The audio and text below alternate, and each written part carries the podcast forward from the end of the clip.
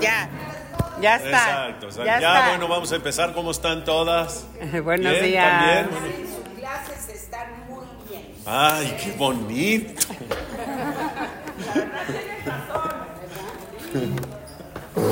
Bueno, vamos a empezar. Gracias, Ruth, gracias. La verajá que vimos la semana pasada y terminamos fue, si mal no recuerdo, correcto, sí. La verajá de Zokef Kefufim, ¿se acuerdan o no? Que Dios endereza a los encorvados. ¿Vimos esa o no? Donde dijimos que Hashem manda siempre oportunidades para salir adelante, para rectificar el camino. Ya es cuestión de uno si quiere aprovechar dichas oportunidades o dejarlas pasar. Hoy procuraremos de ver dos verajot más, que son la de Malvish Arumim y la de Anoten la Yaef Koach. Vámonos por la primera. Baruch atah Hashem Elokeinu melech haolam. Malvish Arumim. ¿De qué te suena la palabra Malvish? Ay, muchas gracias. Qué la misma. Gracias. Gracias. Qué amable, gracias. ¿Qué es Malvish Arumim? Malvish viene de la palabra lebush. Lebush quiere decir vestimenta. Malvish que viste Arumim a los desnudos. Y haciendo énfasis a qué creen que se refiere a esta veraja. Gracias, Dios mío. Bendito Dios mío por vestir a los desnudos. ¿A qué creen que se refiere esta veraja que dices todas las mañanas? En primera instancia, habrá que saber y habrá que entender que antes del pecado de Adán y Java, ¿cómo estaban Adán y Java? Estaban desnudos. ¿Quién los vistió después del pecado? Los vistió Dios. Y al momento de vestirnos Dios después del pecado, nos diferenció a todas las demás creaciones, porque todos los demás seres vivos no usan prendas, no usan ropas. O sea, por ejemplo, gracias, gracias. Gracias. ¿Cómo me consienten? Se va a encelar Andrea muy cañón. Se va a encelar Andrea muy No, gracias de verdad. Este. Los seres vivos, a diferencia del humano, no visten. ¿Tú has visto una flor vestida alguna vez? ¿Con una prendita, con una chambrita? No. A las mascotas, los animales en su hábitat natural no están vestidos. Algunos sí. ¿En su hábitat natural? Ah, no. Su hábitat natural. ¿O te referías a otro tipo de animal? En su hábitat natural. El suéter del perro. ¿No? En su hábitat natural, los animales no están vestidos. Las mascotas en casa, algunos les ponen sus, Pero no es lo normal, ¿estamos de acuerdo? Y en los humanos sí es lo normal salir vestidos. ¿Por qué? Porque de, antes del pecado no existía el Yetzer Hara como tal adentro de la persona. La Torah dice que el Yetzer Hara estaba aislado de la persona, afuera. ¿Qué quiere decir? Que no era tan poderoso, no era tan fuerte como hoy. Y entonces podían estar sin ropa las personas y no generaba absolutamente nada. Después del pecado hubieron varias consecuencias y una de esas consecuencias es la tentación, el Yetzer Hara, el deseo, el pecado. Y a partir de ahí Dios dijo, no, si los dejo desnudos, Shema Israel, esto va a ser el caos. Y entonces Hashem se encargó de vestir a quién? A Adán y a Jabá y les puso túnicas de piel, así está escrito. Y los vistió. Y a partir de que Dios los vistió, les quitó la vergüenza. En otras palabras, les dio dignidad. Quiere decir que para las personas, a diferencia de los animales, de los vegetales y de todos los seres vivos, la ropa representa qué? La ropa representa dignidad. Entonces, más allá de bendecir que Hashem, bendito Dios, que nos vistes y que tenemos ropa para vestir, es gracias a Dios que por medio de la vestimenta, de algo tan práctico, tan común, tan sencillo, nos puede dar qué? Dignidad. Voy un poco más a fondo para comprobar esto. Ustedes saben que en una boda, el novio tiene que firmar algo que se llama ketubá. ¿Sabías o no? Sí. ¿Qué es la ketubá? ¿Saben qué es la ketubá? Muy bien. Hay quien dice y hay quien cree que es un contrato matrimonial. La que tú va no es un contrato matrimonial. La que tú va es un pagaré como seguro para la mujer que no va a tener vencimiento. De hecho, si la que tú va la firma el novio y los testigos y no la firma la novia, ¿está bien o no está bien? No. ¿Está bien o no está bien? Claro, porque es un compromiso mío a ella. Ella no tiene que firmar porque ella no tiene el compromiso. El compromiso es mío hacia ella y hay una cantidad, una suma de dinero asegurada que Bezrat Hashem nunca tendrá vencimiento, que nunca se va a usar porque el matrimonio va a ser feliz y duradero. Pero entonces el que tiene que firmar es el hombre. ¿Por qué firman las mujeres en nuestras ketubot? Si ustedes se dan cuenta, esto no es tan para saberlo ni yo para contarlo, pero pues, está bonito saberlo. Si ustedes se dan cuenta, las ketubot tienen dos lados. El lado de hebreo, esta página, y la otra es una, es una como un librito, ¿no? Que se abre así, tiene página A y página B. La página A es en hebreo y la página B es en español, que se cree que lo que está en español es la traducción de lo que hay en hebreo y no es así. Nada que ver. Todo lo que hay en hebreo, esa es la que va real, esa es la que va verdadera y son las responsabilidades del hombre para con la mujer y la cantidad de dinero asegurada y todo el rollo. En esa parte en hebreo, los únicos que firman son el novio, los testigos y el rabino. Nada más. La mujer no firma en esa parte. En el lado de español es la parte, repito, no traducción, es la parte simbólica, donde dice en el día primero de la semana el novio declaró a la novia que le será fiel eternamente, tanto en su afecto como en sinceridad. De su parte, la novia le declaró a su esposo. Es un texto bonito, inventado hoy en día, que no está escrito en la alajá. Bonito, ¿para qué? Para darle caboda a la mujer de que en ese lado también ella firma. Pero si yo arranco la mitad de la que tú haces y le doy a la mujer nada más la parte de hebreo, ¿sirve o no? Esa es la que tú vas real, la otra es simbólica. ¿Y por qué? No es Barminan por hacer de menos a la mujer que no tiene que firmar. Al revés, es una protección para ti que como te están dando a ti la que tú, el que tiene que firmar es el que se responsabiliza, no el que recibe. No es como firma de recibido ya. Pues, ¿Qué firma de recibido? La voy a tener en mi poder. ¿Está bien? En esa que tú va, el novio, por parte de la Torah, se responsabiliza a cumplir tres cosas principales para con la novia, por parte de la Torah. ¿Cuáles son las tres responsabilidades primarias? En hebreo se llaman She'er, Kesut, Veona. She'er, Kesut, Veona quiere decir manutención. El hombre desde que se casa con su esposa se responsabiliza a mantener su casa, su familia, que no les falte nada, que siempre haya comida. ¿Me explico? Manutención. Número dos, Kesut, vestimenta. Y número tres, Ona. Ona es placer sexual, intimidad. El hombre se responsabiliza a tener una vida íntima de calidad para darle placer a su mujer. Por eso está escrito en la halajá que el hombre, con respecto a la tercera, el hombre no se puede negar a. Si una mujer quiere tener intimidad, el hombre no puede decir, ay, me duele la cabeza. No hay. Número uno, porque no le conviene. Y número dos, porque es parte de su responsabilidad, es obligación. La Torah le obliga al hombre cumplir en intimidad a la mujer. No le obliga a la mujer cumplir en intimidad para el hombre. Entonces la mujer puede tener pretexto de me duele la cabeza. La mujer sí. Nada más no todos los días, pero la mujer sí. Puede tener... Bueno, es lo que es. Ya estamos grandes para hablar del tema. Es lo que es. Ahora, lo que me causa un poco de ruido es la responsabilidad número dos. La número uno se entiende, manutención, tiene responsabilidad de mantener. La número tres se entiende, responsabilidad de placer íntimo. La número dos es vestimenta. ¿Qué responsabilidad es esa? ¿A qué me responsabilizo yo como hombre cuando me caso? ¿A vestirla? ¿A comprarle ropa? ¿A eso se refiere? Y dicen los jajamín, cuando hablamos de vestimenta están incluidos ahí los accesorios.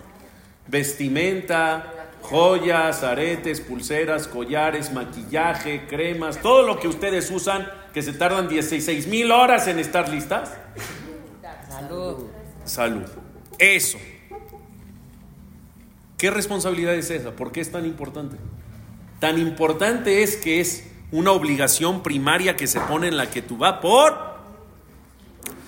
No es tema de vanidad. Escuchen bien la frase. No es tema de vanidad. Es tema de dignidad. Una mujer vestida mal, vestida con trapos, vestida sucia, vestida con ropa desgastada, más allá de que no se ve bonita, no se siente bien. Como No se siente jajam. ¿Eh? Como los jeans Es- desgastados. rotos. Desgastados, rotos. No, pero eso es cool, eso así está el asunto.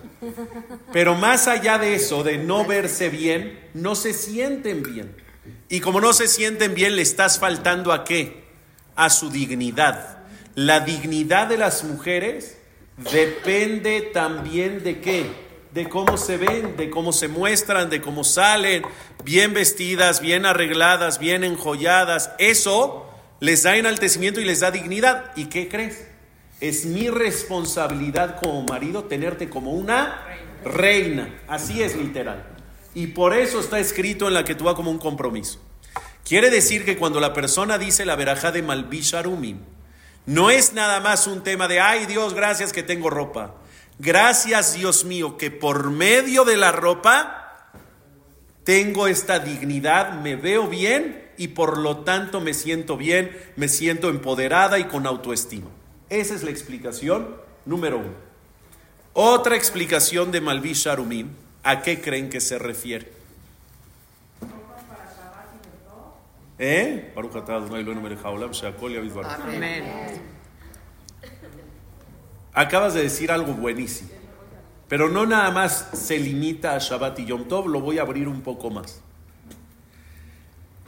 Hay gente que tiene una tienda de ropa dentro de su casa.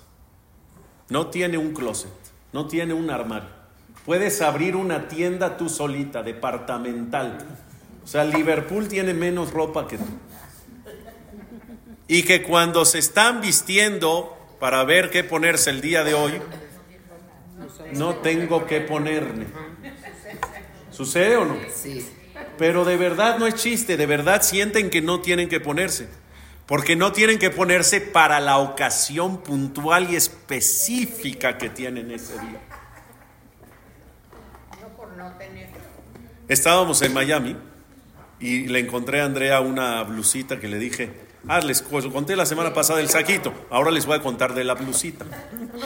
Le encontré una blusita, Andrea, no y me dijo, es que está padrísima, pero no me la voy a comprar. Le dije, está padrísima, se te ve bien esto, ¿por qué no te la vas a comprar? Porque no sé con qué me lo voy a poner. Así ¿Cómo no sabes con qué te lo vas a poner? Le dije, busca, tienes 16 mil faldas, una le va a quedar. No, no sé con qué me lo voy a poner, tiene que combinar el tono exactito con el material, con el... Shema Israel. Existe el concepto de que puedes tener un millón de ropa y sientes que no tienes que ponerte o no. Y te pones lo mismo todos los días. Cuando hablamos de Malvi Sharumi, es quitar ese sentimiento y dejarlo de lado y decirle gracias a Dios. No nada más tengo ropa para vestir, tengo ropa para cada ocasión. Tengo ropa para día de semana, tengo ropa para Shabbat, tengo ropa para Yom Tov, tengo ropa de fiesta, tengo ropa de noche, tengo ropa de tarde, tengo ropa de día, tengo ropa de bar mitzvah, tengo ropa de brit milá, tengo ropa para boda, tengo ropa para ocasión formal, tengo ropa para ocasión casual, tengo boda para ocasión medio casual, medio formal, tengo ropa para eso. Tienes ropa para todas las ocasiones. Entonces, cuando tú digas Malvi Sharumi todas las mañanas, es para que se te quite el sentimiento, no tengo nada. No, sí tienes. Hay personas que de verdad no tienen más que un pantalón, una camisa y un par de zapatos. ¿Tú cuántos zapatos tienes?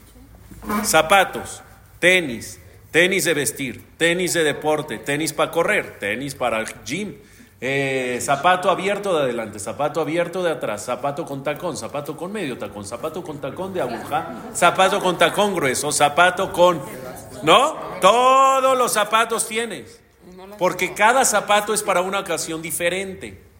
Entonces agradecerle a Kadosh Barujú que en todas las ocasiones que hay en tu vida tienes algo que ponerte. Y eso es Malvish Arumim. Otra explicación de Malvish Arumim. Entonces, explicación número uno, que a diferencia de todos los seres vivos, yo tengo ropa para vestir y eso me da qué? Me da dignidad. Número dos, no tengo nada más ropa. Tengo ropa para todas las ocasiones que existen en mi rutina. Número tres, tengo ropa que me hace bien. Escuchen. El rey David dijo una frase que dice así: Beged Lilbosh. ¿Qué es Beged Lilbosh? Ropa para vestir. ¿Qué no es un pleonasmo, esmo? ¿Eso no es un pleonasmo? Es ropa para vestir, sino que ropa para comer. Pues claro, para vestir, súbete para arriba. Pues sí, pues bájate para abajo. Pues también. ¿Qué es ropa para vestir? ¿Eh? Que te la puedas poner. ¿Y eso habla entonces de qué? ¿De salud? Porque una persona que Dios no lo quiera no tiene salud, puede tener toda la ropa del mundo, pero no se la puede vestir porque está nada más en bata, porque está nada más en pijama. Entonces, muy bien. Beged Lilbosh quiere decir ropa para vestir. ¿Qué quiere decir para vestir? Que no esté en el closet, que la puedas usar. Y para que la puedas usar necesitas que tener salud, vida. Puedes tener toda la ropa del mundo, pero si Barmina la persona no tiene salud, se pone la misma pijama todos los días, se acabó. Y salud mental también, no nada más salud física, por si una persona está en depresión, tampoco se viste. Una persona que Dios no lo quiera está en el hospital, días enteros, se pone una prenda, está todo el tiempo en Entonces, ¿para qué quieres la ropa? Cuando le decimos a Dios Malvish Arumim, no es nada más así algo para cubrirme, no algo para vestirme. Beged Lilbosh, quiero ropas para vestirme. Y eso implica que entonces tienes vida y que entonces tienes salud. ¿Cuántas explicaciones llevamos? Tres. Número cuatro y último. Escuchen esta historia y a ver qué reflexionamos de esta historia para la veraja. Había un jajam muy guapísimo. No era yo, era otro, hace como 500 años. Hace como 500 años. Sí, porque después ah, entre sus picas, ah, seguro está hablando de él, no sé qué, y por humilde dice un jajam. No, no era yo. Pero un jajam que dicen guapísimo. Y entonces, los jajamim en aquel entonces, déjenme les digo, se ganaban la vida trabajando. No existía el concepto que hoy existe de trabajar de jajam, de trabajar de abrej. Hoy en día un abrej que estudia todo el día le pagan y con eso vive. Hoy en día un jajam, rabino comunitario, le pagan su sueldo para que sea jajam, es un trabajo y de eso vive. En el tiempo de antes no, no existía eso. Si querías ser jajam, tenías que traer parnasá a tu casa. Entonces, aparte de ser jajam, tenías que dedicarte a qué? A algún negocio, a trabajar. El, el jajam era trabajo voluntario y tenían que traer su parnasá y muchos jajamim eran plomeros, y otros eran carniceros, y otros eran zapateros, y otros eran comerciantes. Y es así como funcionaba la vida. Este jajam, guapísimo, para ganarse la lana y para ganarse la vida, ¿qué hacía? Modelaba. No, no es cierto. No, se me ocurrió en el... Dije, ¿por qué no modelaba? Hubiera estado bien. Yo creo que no existía el modelaje y por eso. ¿Qué hacía el jajam? Era vendedor ambulante. Es decir, tenía mercancía, compraba mercancía, iba puerta tras puerta en las casas a tocar y ofrecer su mercancía que vendía y sacaba dinero para vivir, para mantener a su familia. En una de esas, llega con su mercancía, con su cajita, su canastita, no sé qué, toca la puerta de una casa, abre una señora, la señora lo ve y dice, bienvenido seas. lo ve, se vuelve loca por él. Una señora sola, una señora sola, una señora sola, no sé si viuda, divorciada, no, no cuenta la historia que es, pero una señora sola, soltera. Y le dice, sí, sí, quiero comprar, nada más quiero un poquito más de calma para ver la mercancía, por favor. Pásele a la casa, siéntese, está en su casa. Cierra la puerta con llave. Ya estuvo.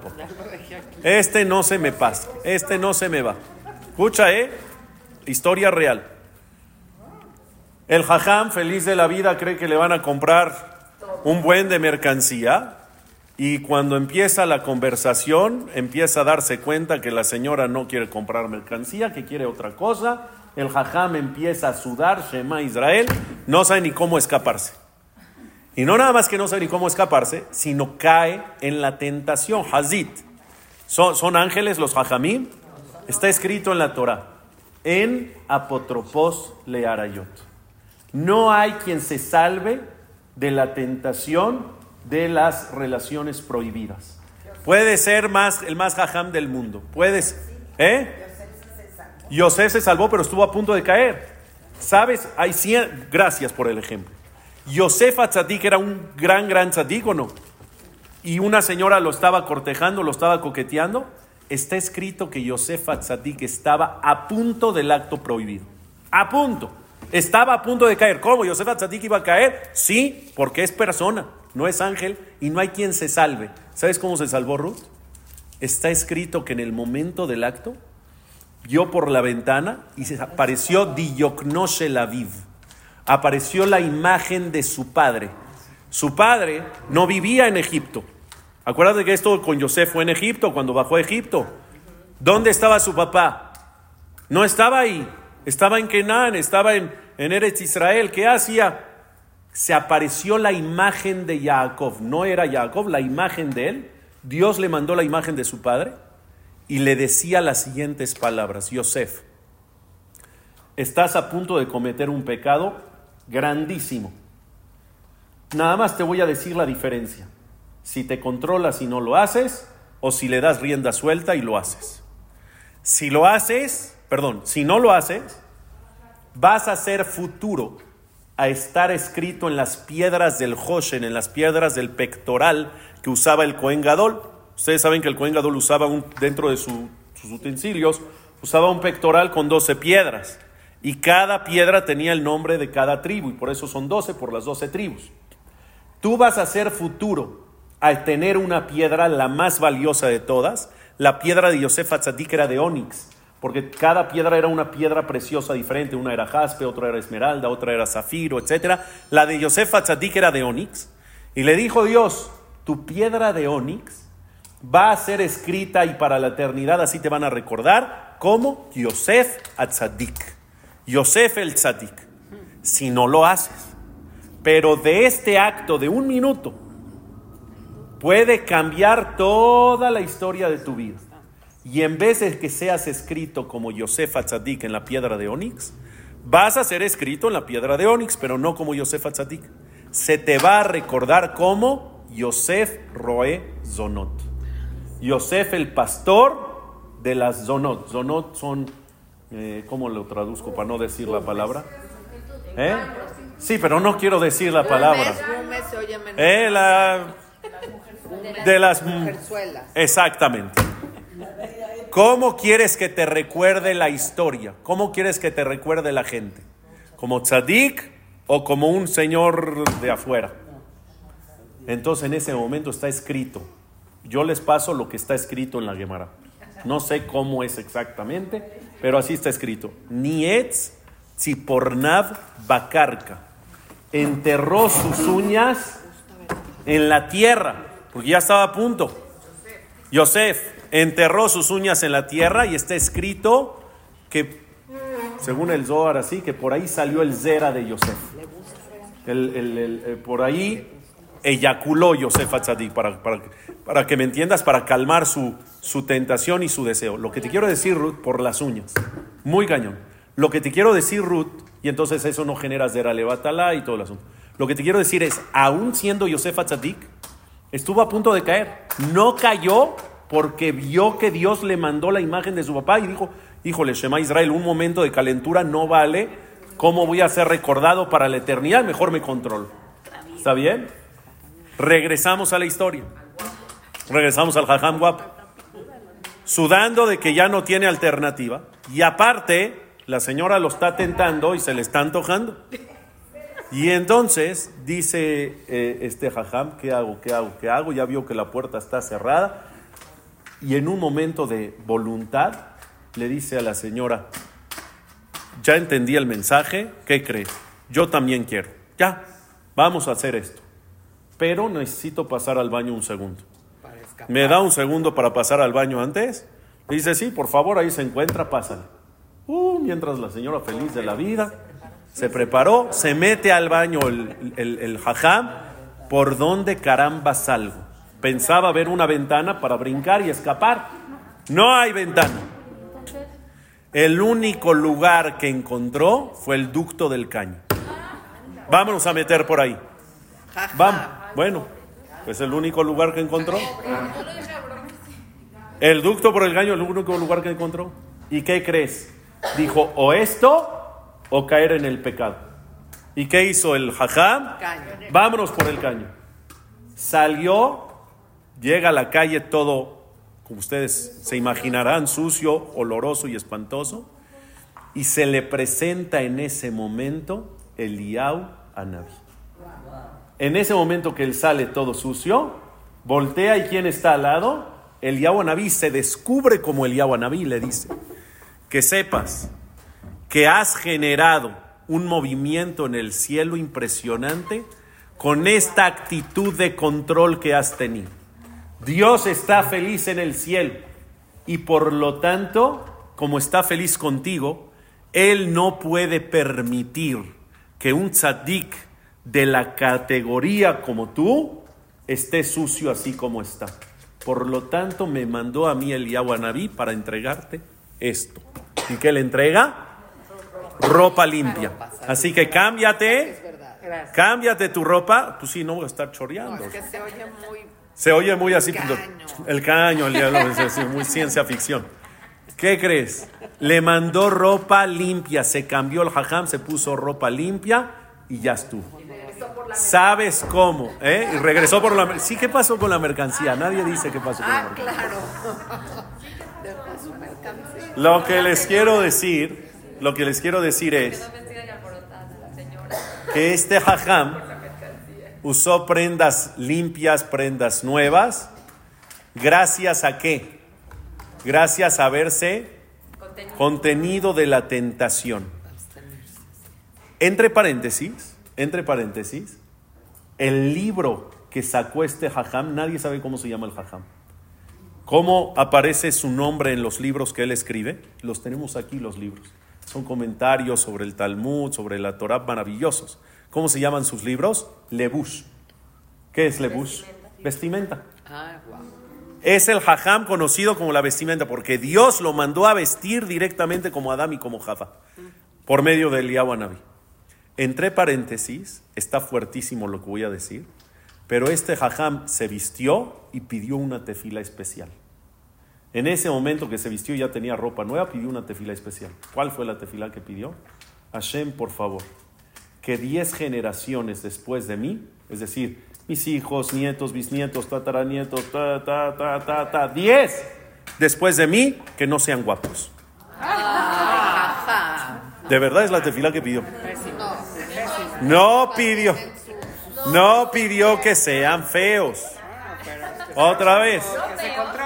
No, no, no. Sí, es que yo soy el onceavo. Yo soy el onceavo. Yo regresé al origen.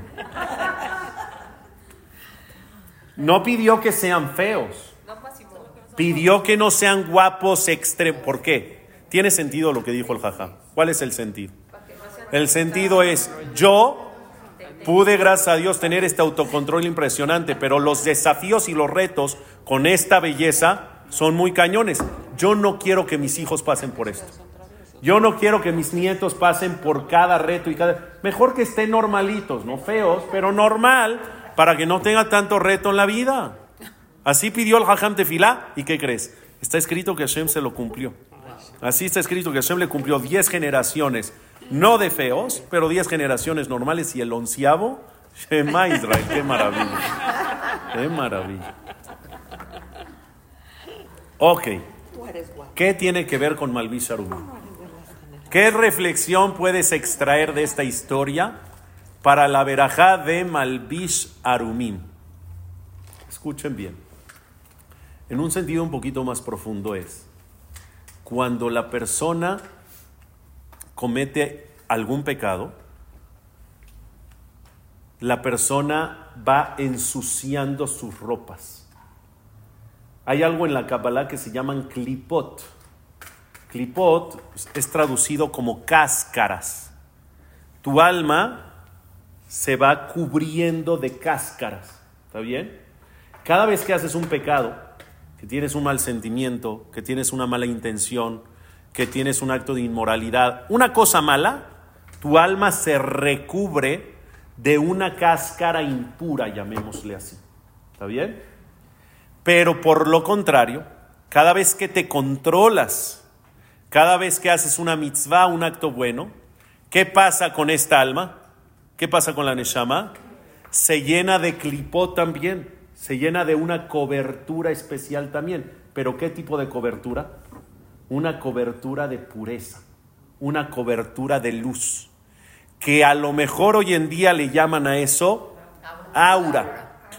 Cuando la persona es puro, tiene buenas acciones y tiene buenas intenciones, su aura es maravillosa. El aura es esta luz que generas a partir de tus acciones. Y es la vestimenta del alma. Es la vestimenta con la que Dios viste tu alma.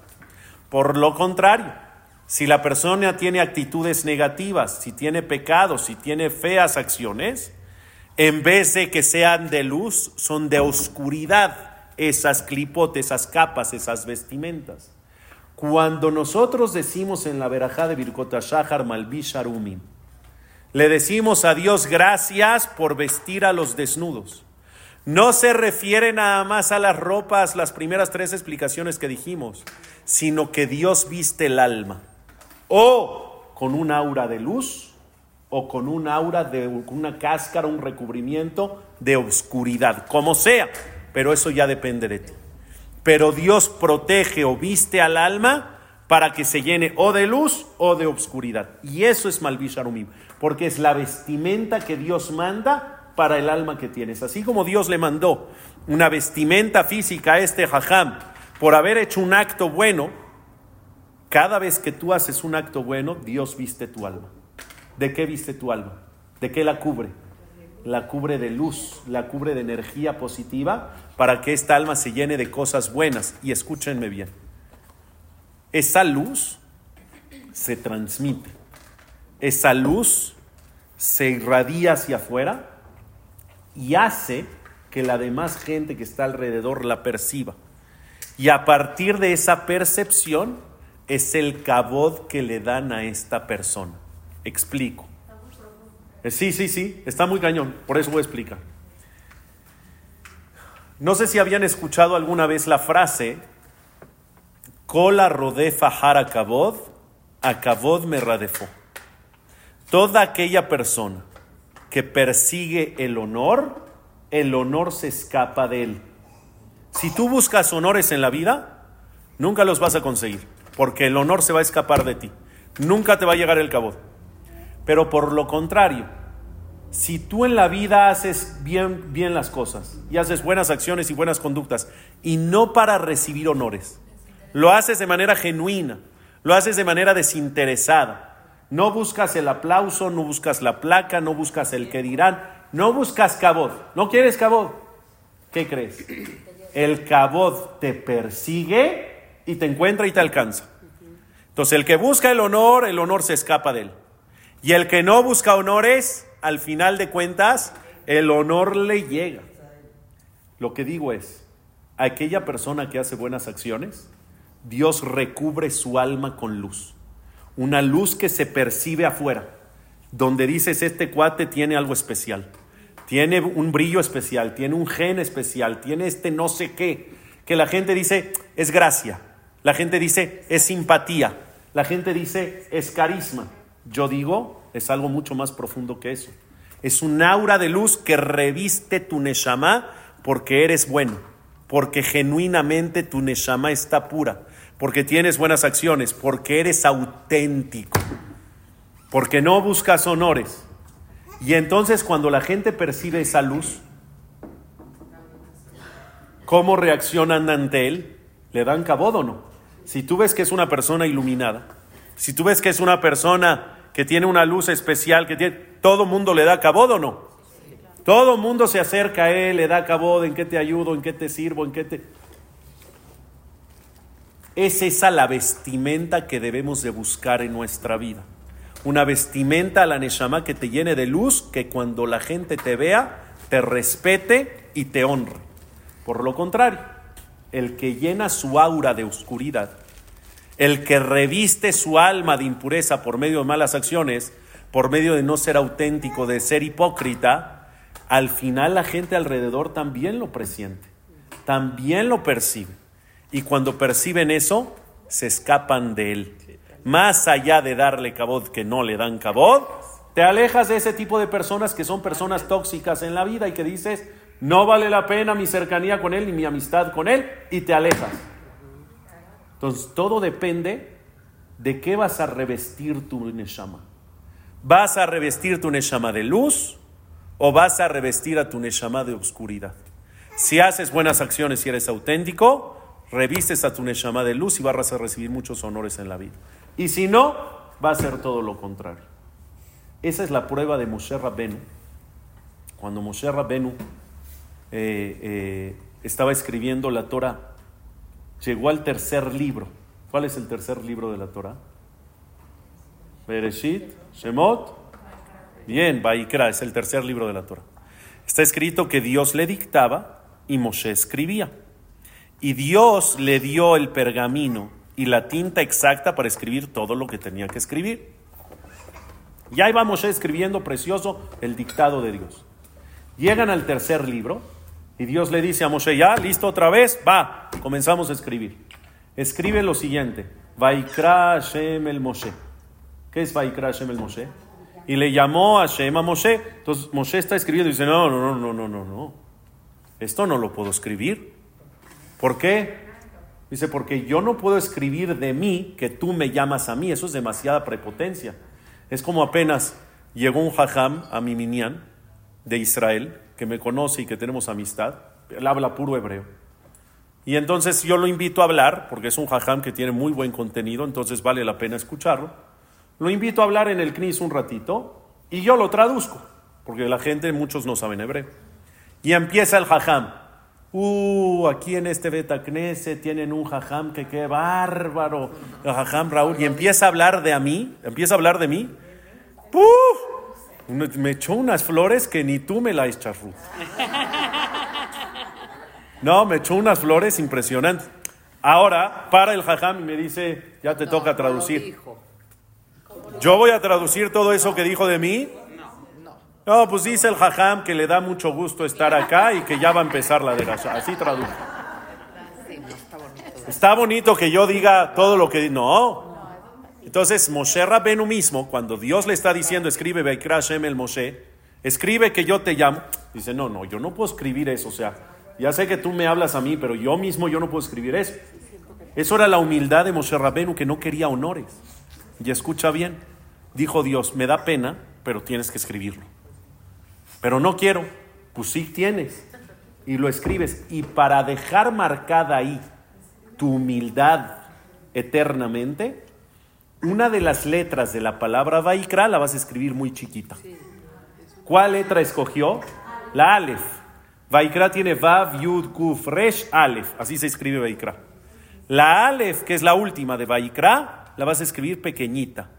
Todas las letras están al tamaño del renglón, esta más chiquita. ¿Por qué Dios escogió la Aleph? Porque la Aleph es Ani. ¿Qué es Ani? Ani es el yo. El yo de Moshe lo hizo como? Lo hizo chiquito y entonces cada vez que se saque el Sefer y se lea esa parte de la Torah, todos se van a acordar de qué? De la humildad de Moshe Rabén. Termina de escribir todo el Sefer Torah. Pero ¿se acuerdan que les dije quién le dio la tinta a Moshe? Dios. Y Dios le dio la tinta exacta para escribir el Sefer de principio a fin. No tenía que sobrar nada. Sin embargo, gracias al cambio de timón a la mitad de la perashá, donde se hizo una alef pequeña, sobró qué? Un puntito. Sobró una gotita chiquitita de tinta. Y entonces se acerca Moshe con Dios y le dice, ¿me puedes decir qué hago con esa tinta? Esa tinta es sagrada, tiene que duchar, ¿la puedo tirar al bote? ¿Se puede tirar al bote tinta celestial? No. Entonces. ¿A la genizá? Tampoco. ¿Qué vas a hacer con ella? Le dice a Kadosh Baruj a Moshe Rabenu, póntela en la frente.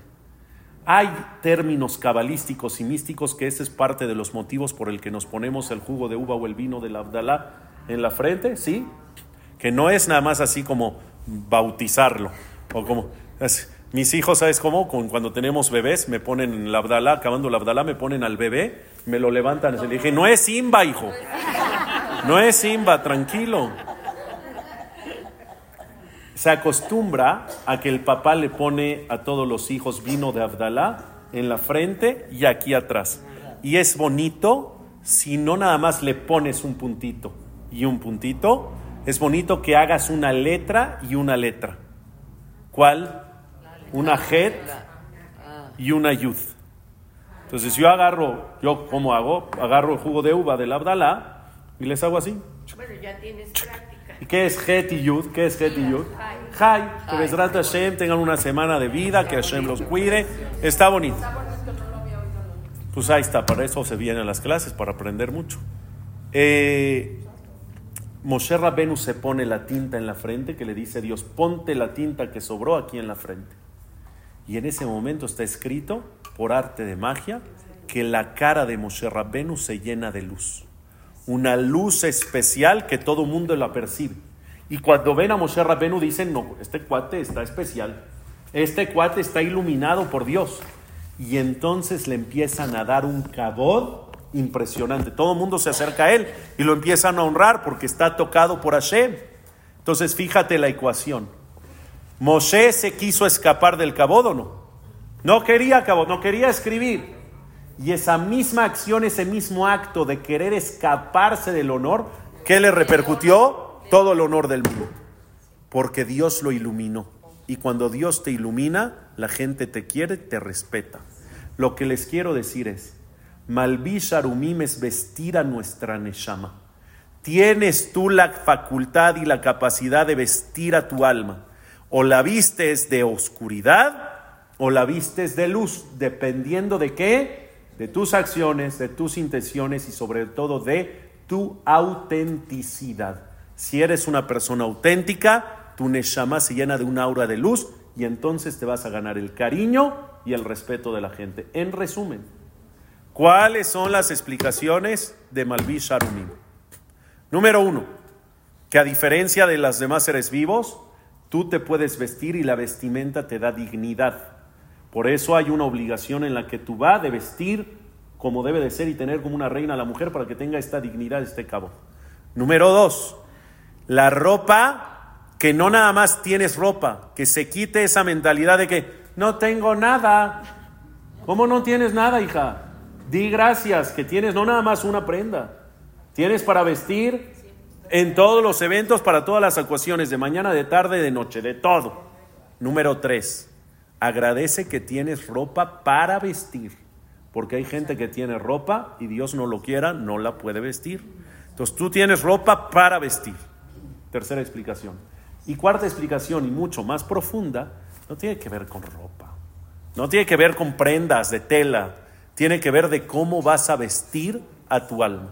Si eres auténtica y tienes buenas acciones, eso hace que vistas tu alma de qué?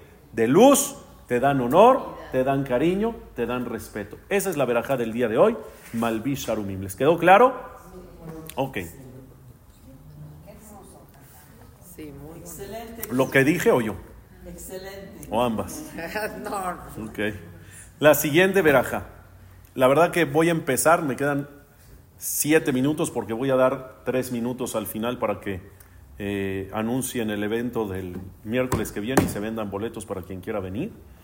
Pero la siguiente verajá es Baruch Ata Hashem Elokeinu Melech Haolam, Anoten la Yaef Koach. Les voy a dar nada más una probadita para que ustedes la piensen durante la semana y lleguen con conclusiones la semana que viene. Hay diferencia. Ah, traduzco. Bendito tu Dios, Rey del mundo. Hanoten, ¿qué es Hanoten? ¿Qué nos diste? El que da, muy bien. La Yaef Koach. Traducción, el que le da la Yaef al cansado o al débil, Koach. Fuerza. Fuerza. Se los dejo votando para que lo piensen. Hay diferencia entre Koach y Geburah. Porque ¿qué es Gibor en hebreo? ¿Qué es Gibor? Gibor es fuerte. Gibor es fuerte. ¿Y Koach qué es? Fuerza. Fuerza. ¿Cuál es la diferencia en la connotación en hebreo? Koach y Geburah son dos tipos de fortalezas distintas. Y aparte hay diferencia entre Yaef y Ayef. Yaef es la primero la Yud y después la Yaef. Y hay diferencia en Ayef, que los dos son cansados. Ayef es cansado. Uf, Ani Ayef. ¿Cómo se dice estoy cansado en hebreo? Ani Ayef, estoy cansado. Pero aquí no dice Ayef, dice Yaef. Que Yaef también es cansado. Pero así como existen dos tipos de fuerzas, Koach y existen dos tipos de cansancios, Yaef y Ayef. Vamos a estudiar la semana que viene qué diferencia entre Koach y qué diferencia entre Yaef y Ayef, y entonces vamos a ir profundizando qué es lo que nos quiere decir esta veraja. Que tengan todas muy bonito día, muy bonita Pero la semana que viene es a su hora. Ah, la semana que viene tienen Nos razón. Va a dejar dos semanas. La semana que viene no tengo clase, entonces les dejo 15 días de tarea. Igual nos vemos acá la semana que viene, aunque no hay clase, pero yo voy a estar en el evento y vamos a hacer un cierre muy especial, muy bonito, Bezrat Hashem, que lo estamos planeando. Pero por favor, eh, anuncia a Celia, por favor.